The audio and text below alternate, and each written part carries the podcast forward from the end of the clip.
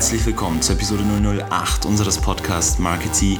Mein Name ist Jonas und wir sind heute im Gespräch mit Professor Dr. Florian Riedmüller. Florian Riedmüller war lange Zeit tätig im Bereich Sales für Nike. Er lehrt und forscht heute hier an der TH Nürnberg und ist Experte für Sportmarketing. Wir haben uns mit ihm unterhalten über Themen wie das Geschäftsmodell Sport und wie sich Marken immer weiter in den Vordergrund drängen, wie sie das tun, wie gut sie das tun und über aktuelle Ergebnisse seiner Forschung. Wir halten euch jetzt nicht länger auf, steigen direkt ein ins Gespräch, denn it's Marketing Time.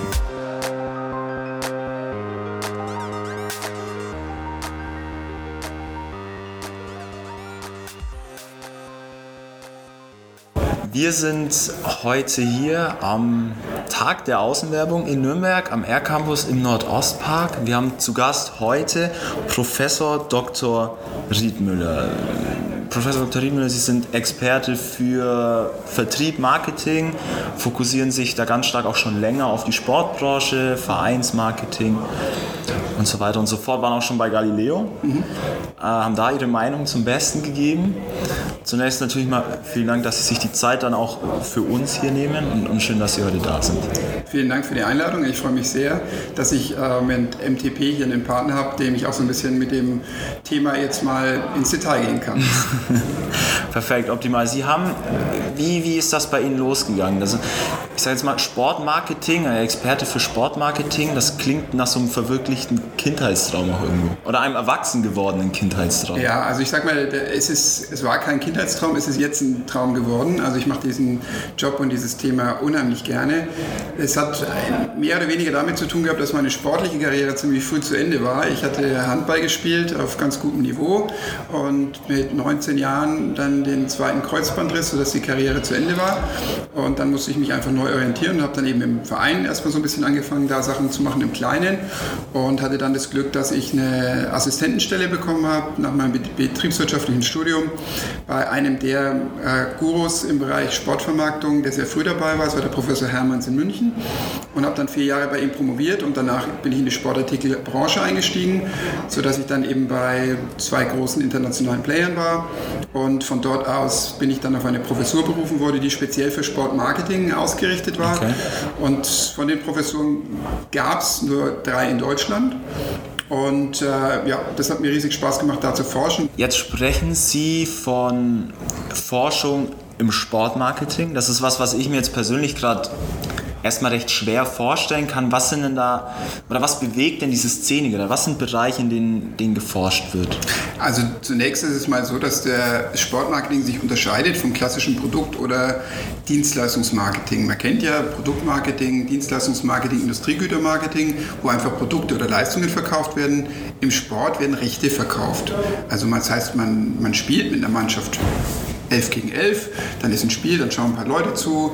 Und dann ist es ja zunächst erstmal so, dass es um das Spiel an sich geht. Aber je interessanter das Ganze wird, je besser die Spieler sind, je mehr Zuschauer kommen, ist da auf einmal etwas, aus dem ich Rechte ableiten kann. Und es geht dann eben um das Thema Zugangsrechte, kann ich da Eintrittskarten verkaufen, es geht um das Thema über, mediale Übertragungsrechte, kann das irgendwo ausgestrahlt werden, es geht um das Thema Sponsoringrechte, können eben irgendwelche Leute da was machen und kommunikative Rechte einkaufen, es geht um das Thema Produktrechte, Rechte können da Merchandising-Artikel verkauft werden. Und, äh, es, und das ist einfach, das sind die verschiedenen Forschungsbereiche, dass man sich eben überlegt, in welchem Recht kann ich wie idealerweise verkaufen. Und an den Rechten forschen wir. Das bedeutet, dass wir uns eben überlegen im Bereich Sponsoring, ich zahle eine Menge Geld dafür, dass ich einen Vertrag bekomme mit einem Sportler oder mit einem Verein. Aber was mache ich jetzt mit den Rechten, die ich dort habe? Und wie kann ich diese Rechte so nutzen, dass es mir als Unternehmen meinen Zielen entsprechend auch etwas bringt. Und dazu muss man zum Beispiel eben wissen, wie Fußballspiele gesehen werden. Äh, was wir also machen ist, dass wir mit Hilfe von Eye-Tracking das Blickverhalten von Zuschauern bei Fußballspielen aufzeichnen und uns ansehen, äh, inwieweit wird auf das Spiel geachtet und inwieweit wird auf die ganzen kommerziellen Aktionen, die da drumherum laufen, Bandenwerbung, Trikotwerbung, ähm, Werbeeinblendungen, inwieweit werden die wahrgenommen und welche werden wahrgenommen und welche werden nicht wahrgenommen. Okay, gibt es da schon irgendwelche Erkenntnisse, neuen Erkenntnisse, die Sie kommunizieren können? Also kommunizieren kann ich ja alles, weil das ja grundlegende Forschungsergebnisse sind, die nicht im Auftrag von irgendeinem Unternehmen hier im Moment gelaufen sind. Ähm, was interessant ist, ist, dass zum einen die, wir Erkenntnisse darüber haben, bei wem die Werbung gut wirkt. Und das ist natürlich für die Fußballinteressierten oder für die Unternehmen erstmal ein bisschen äh, ein Downside, weil nämlich die Leute, die sich wirklich für Fußball interessieren, die schauen da nicht hin. Und diejenigen, die sich nicht für Fußball interessieren, die aber gerne dabei sind, mal schwarz-weiß gesprochen, viele Frauen, die einfach so äh, als nicht die Fußballinteressierten Frauen, sondern einfach Frauen, die sagen, jetzt mache ich einfach mal das, was meine Familie macht und setze mich mit dazu, die gucken überhaupt nicht auf das, was auf dem Platz passiert, sondern auf jede Werbeeinblendung, auf jedes, äh, ja, jedes ablenkende Element, was dort passiert, was aber wahrscheinlich nicht das Ziel der Werbetreibenden ist. Was man auf der anderen Seite aber sagen kann, ist, dass was für eine Art von Werbung wirkt. Und da ist ja mit der Einführung von den Digitalbanden eine Menge passiert in den letzten Jahren. Und diese Digitalisierung von Werbung und diese aktiven Einblendungen, das ist etwas, was die Aufmerksamkeit extrem nach vorne gebracht hat. Und wenn das gut umgesetzt ist, dann kann ich eben schon auch eine hohe Aufmerksamkeit im Zielpublikum der äh, Fußball Crazy Kids oder eben auch der Fußball super interessierten Männer erreichen. Sprich, es sind also interaktive Dinge, interaktive. Banner, sagen Sie. Wie, wie sieht das konkret aus? Was, was gibt es da konkrete Beispiele, Best Practices vielleicht schon? Ja, also was man äh, nicht machen sollte, ist, dass einfach sagt, jetzt kann ich das Ganze digitalisieren, also läuft der Schriftzug mal von links nach rechts oder der Schriftzug läuft von rechts nach links. Das heißt, dann ist es auch nur so, dass der Kontrast gleich bleibt, dass man keine Aufmerksamkeitswirkung hat. Ähm, was gut funktioniert, ist immer, wenn äh, ein, ein sportartspezifisches Element mit eingebaut ist, zum Beispiel Beispiel ein Ball da drüber springt oder dass es wegklappt, als wenn geschossen wird. Wobei, was richtig interessant wird, ist leider in Deutschland verboten weil ich keinen Bezug nehmen darf auf das Spiel. Okay. Und am schönsten wäre es natürlich, wenn jetzt äh, ich einen Spieler zum Beispiel sponsere und der schießt ein Tor und der jubelt von der Bande können wir denen ja auch sagen, wo sollen sie hingehen zum Jubeln. Und dann würde auf der Bande eine Einblendung äh, kommen von einem Verein, äh, von einem Sponsor, der dann quasi sagt, hey, äh, super Tor und morgen gibt es dafür 2% extra Zinsen bei der Bank XY. und also das wäre das, das, das würde okay. funktionieren, aber das wird vom DFB verboten, weil er sagt, die Werbung auf dem Bildschirmrand darf keinen Bezug zum Spiel aufweisen. Und so muss man sich eben im Moment mit so Hilfskonstrukten äh, dann helfen, dass man sagt, ich stelle den Bezug her, den inhaltlichen Bezug, da passiert was, aber es ist noch nicht unmittelbar auf das Spiel geschehen bezogen. Wenn wir gerade schon beim Spielgeschehen sind, bei Torjubeln sind, eine Firma, die das ganz, ganz clever gelöst hat, ich, das war fast schon eine Guerilla-Marketing-Aktion, mhm. war Nike, das mit Pierre Emerick Aubameyang so ein bisschen aufgezogen haben, wo es auch, ich sag mal, zwiegespaltene Meinungen danach mhm. gab. Vielleicht ganz kurz für den allgemeinen Konsens, was ist passiert. Ähm, das Spiel Borussia Dortmund gegen Schalke 04, Stürmer Pierre-Emerick Aubameyang schießt das 1 zu 0, hat schon davor, auch schon bei vorherigen Vereinen, immer wieder bei seinen Torjubeln, bei wichtigen Toren, Masken von irgendwelchen Superhelden aufgezogen. Er schießt jetzt dieses Tor und packt eine Maske aus, die zuvor noch niemand gesehen hat und jubelt damit alle diskutieren und fragen sich, was ist hier Sache, worum geht es hier? Und am Tag danach kommt Nike plötzlich mit einer Kampagne um die Ecke, dem maskierten Schützen. Das wurde auf sämtlichen Kanälen gestreut, mhm. vor allem auch auf seinen eigenen. Ja, das fanden einige nicht so cool, dass Nike sich da so in den Vordergrund drängt. Wie sehen Sie, oder was ist denn ganz konkret erstmal vielleicht Ihre Meinung zu der ganzen Thematik? Ja, also als, als Vermarkter muss ich sagen, genau richtig gemacht. Also das ist ja, warum, warum sponsern Unternehmen Sportler? Warum engagiere ich mich im Sport. Ich will die Aufmerksamkeit, die der Sport bekommt, auf mein Unternehmen umleiten. Das ist ja der Grundgedanke im Sponsoring.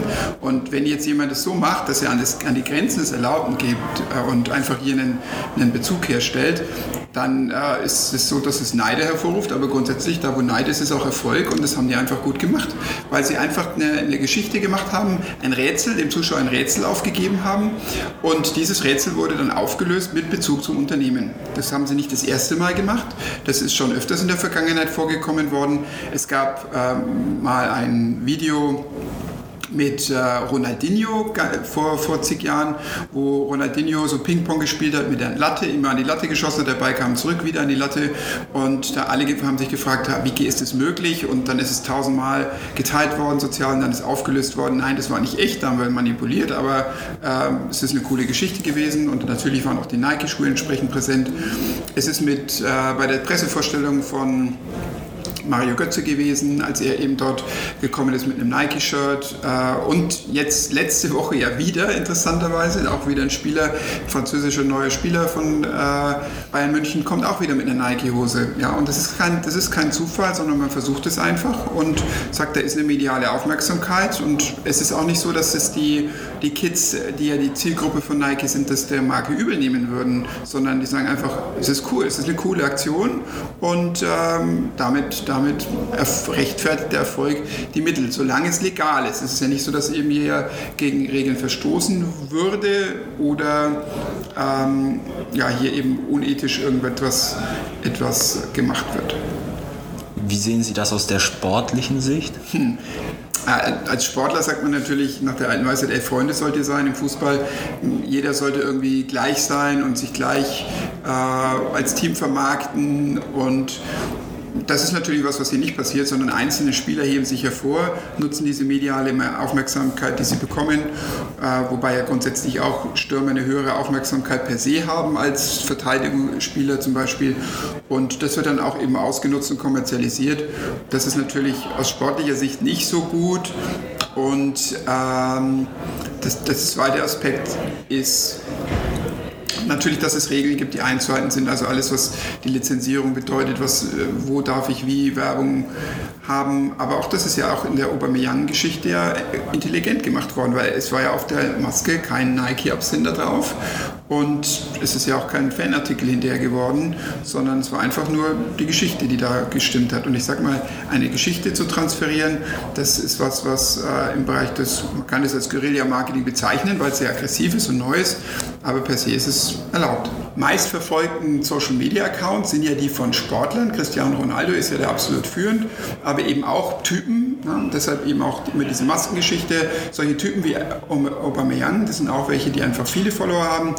Und ja, dann sagt man sich, was können wir eigentlich mit dem zusammen machen? Und dann kommt man auf die Idee und sagt, lasst uns, Geheimnisse sind immer gut, lasst uns irgendein Geheimnis kreieren und lasst uns dieses Geheimnis lüften. Das hat Nike früher schon öfters gemacht. Es gab mit äh, Ronaldinho, gab es mal eine Geschichte, wo ein Fake-Video gedreht wurde, wo er anscheinend gegen die Latte schießt, äh, fünf, sechs Mal wie so Ping-Pong spielt, wurde auch hinterher aufgelöst, dass es also nicht äh, echt war. Ähm, man erinnert sich an die Pressekonferenz, wo Mario Götze bei Bayern München vorgestellt wurde und ein Nike-Trikot trug. Also es ist so, man überlegt immer wieder, wie können wir Aufmerksamkeit auf unsere Marke schaffen, auf unkonventionelle Weise, immer mit Rätseln, die aufgelöst werden und wir ziehen dadurch die Aufmerksamkeit auf uns. Wir haben, wir haben einen Talk und es ist natürlich so, was die Kids heutzutage, die interessieren sich für Typen.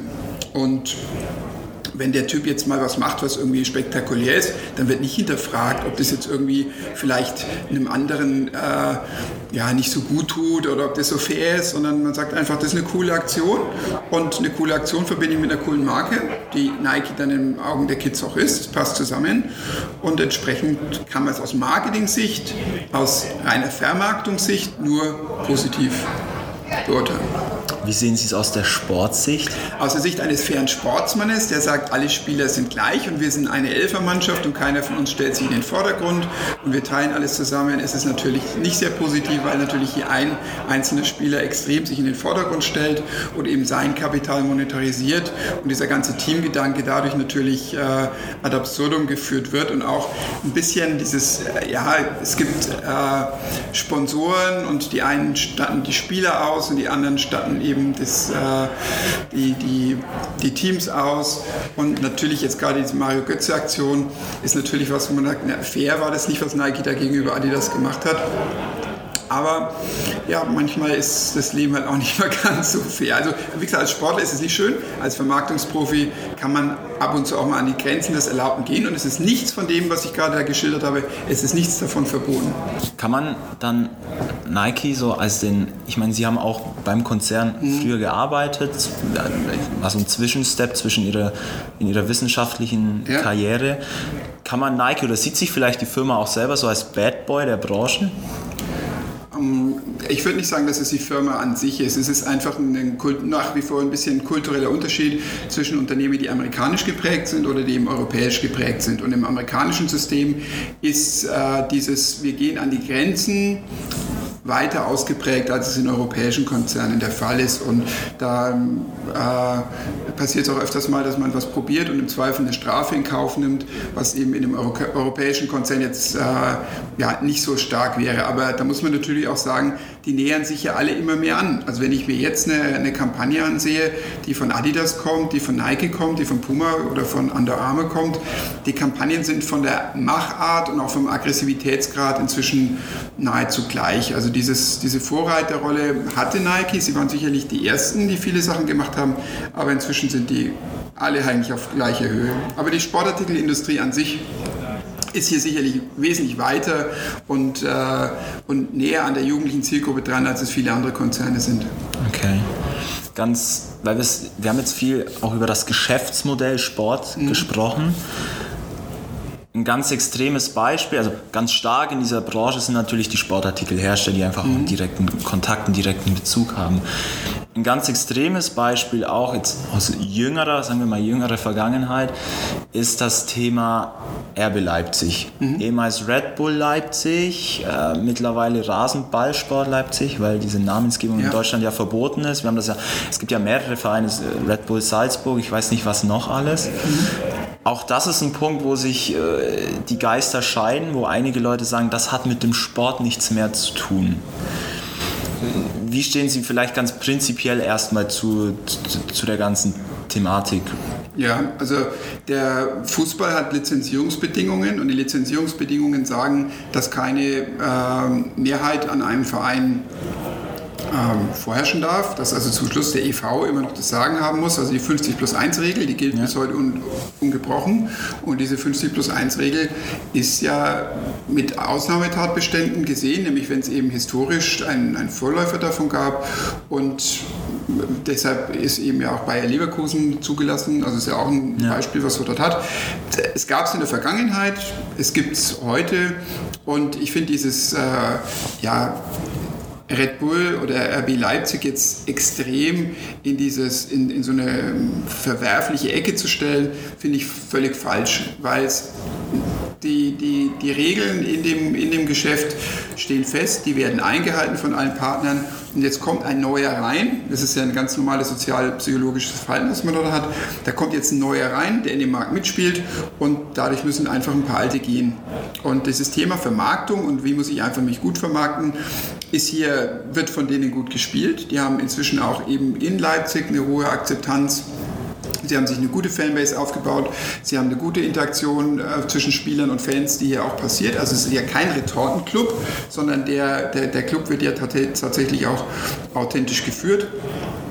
Und natürlich, jetzt als Nürnberger ärgert man sich und sagt, naja, wenn wir diese Millionen von Red Bull hätten, dann könnte vielleicht auch der erste FC Nürnberg oder RB Nürnberg jetzt in der ersten Liga spielen. Ja, aber der, der Verein hat es nicht hinbekommen, will es vielleicht auch nicht, aber dann darf er sich auch nicht ärgern, dass er eben, wenn er vermarktungstechnisch nicht in eine bestimmte Richtung geht, dass er sich dann eben auch vermarktungstechnisch nicht so darstellen kann. Also für mich ist das ein, einfach ein, ein, ein auch hier legitimes Mittel. ein legitimes Mittel, weil es einfach vom Geschäftsmodell äh, her ist. Wir müssen ein bisschen aufpassen, sage ich mal, mit dem Financial Fair Play, was ja, was ja auf dem Papier besteht, dass das eben auch äh, eingehalten wird. Also dass man eben hier nicht irgendwo verdeckte Zahlungen laufen, sondern dass man einfach diese Zahlungen beobachtet und in dem Moment, wenn sie überschritten werden, dass eben auch Sanktionen ausgesprochen werden von den Verbänden und das passiert noch zu wenig.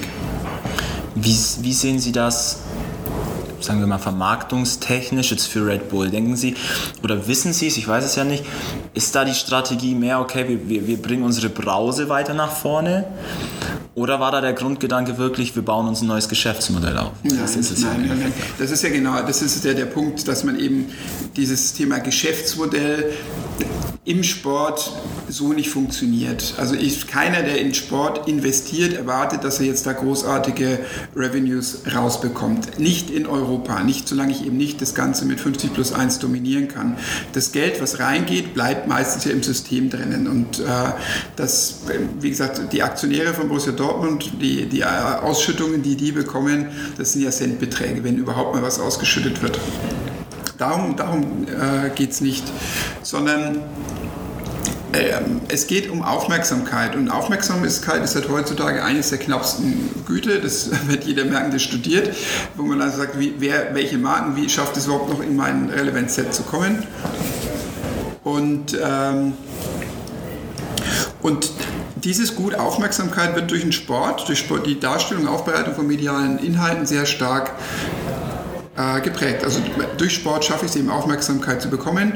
Und da wo Aufmerksamkeit ist, da wollen die Konzerne hin. Und die guten Konzerne gehen dahin, wo die richtige Aufmerksamkeit ist, nämlich die emotionale. Und von dem her Red Bull sagt einfach, wir, wir müssen uns äh, mit unserem Produkt, was ja per se relativ austauschbar ist, emotional immer wieder neuen Content holen, immer äh, da, da präsent sein, wo die große Aufmerksamkeit ist. Und es ist nun mal im Fußball. Das ist Fußball, Formel 1 und äh, da müssen sie sein und da müssen sie bei ihren Zielgruppe an sich nah dran sein und dafür machen sie das ganze Adventure- und Sportthema, was sie parallel noch fahren. Extremsport ähm, und eben auch sensationelle Leistungen begleiten, wie ein Flug aus dem, einen Sprung aus dem Weltraum.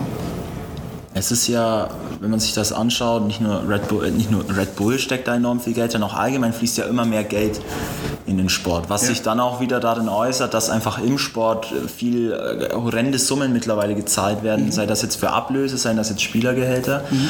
Sprich, der Sport gewinnt an und für sich, so jetzt im Rückschluss, ganz stark auch immer mehr an Wert. Ja.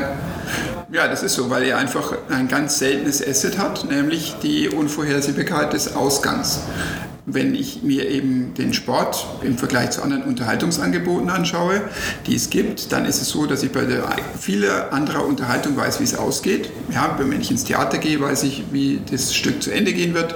Wenn ich Fernsehen schaue, außer ich gucke was zum ersten Mal, aber ansonsten weiß ich auch, wie ungefähr die Dramaturgie laufen wird. Beim Fußball weiß ich es nicht, beim Sport allgemein weiß ich es nicht, beim Boxen weiß ich es nicht, bei der Formel 1 weiß ich es nicht. Es passieren immer wieder unvorhergesehene Sachen und diese Unvorhersehbarkeit ist das, was eben den Sport so wertvoll macht weil das was ist, was wiederum Aufmerksamkeit zieht und wo Aufmerksamkeit ist, kann ich wieder eben kommunikativ auch präsent sein. Alles klar, Leute, das war Episode 008 unseres Podcasts Marketing. Wir hoffen für immer, ihr konntet für euch was rausziehen. Es war der ein oder andere spannende Input für euch dabei und entschuldigen uns für das diesmal doch recht zusammengeschnippelte Gespräch. Wir hatten bei den Aufnahmen das ein oder andere technische Problem und sind einige Passagen verloren gegangen und wir mussten deswegen alles, was wir hatten, äh, ja, einfach zusammenschneiden. Wir hoffen, es war trotzdem der ein oder andere gute Inhalt für euch dabei und freuen uns auf nächsten Monat. Dann in Episode 009 zusammen mit Jung von Matt. Freude auf ein spannendes Gespräch. Bis dahin, nicht abwarten und Tee trinken, sondern rausgehen und einfach machen.